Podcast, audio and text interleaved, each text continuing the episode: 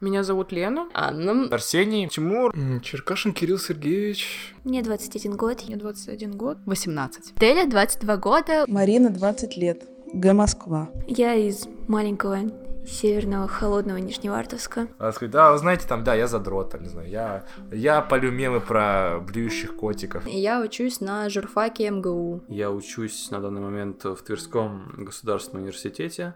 Меня зовут Эдуард, мне 21 год, и вы слушаете подкаст «Это про нас».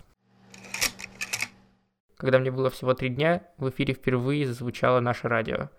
А когда мне было всего год, к власти в России пришел Путин. В год появления первого эпизода «Дома-2» моя семья переехала в Москву.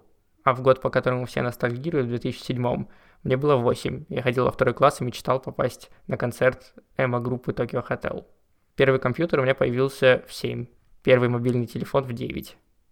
Сейчас мне 21, я учусь в литературном институте имени Горького и решил узнать, что из себя представляют люди, которые всю сознательную жизнь провели в 21 веке. Клиповое ли у нас мышление?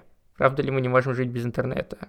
Действительно ли мы такие оппозиционные, как об этом писали СМИ весной 2018 года? Я задал эти и другие вопросы своим сверстникам. Кто-то из них еще учится, кто-то уже работает, кто-то из Москвы и Петербурга, а кто-то из Сибири и Калмыкии. Каждый выпуск будет состоять из этих ответов. Один выпуск, одна тема. Надеюсь, что в конце концов все это сложится в единый, противоречивый портрет поколения. У меня папа такой расист. Жить страшно, конечно.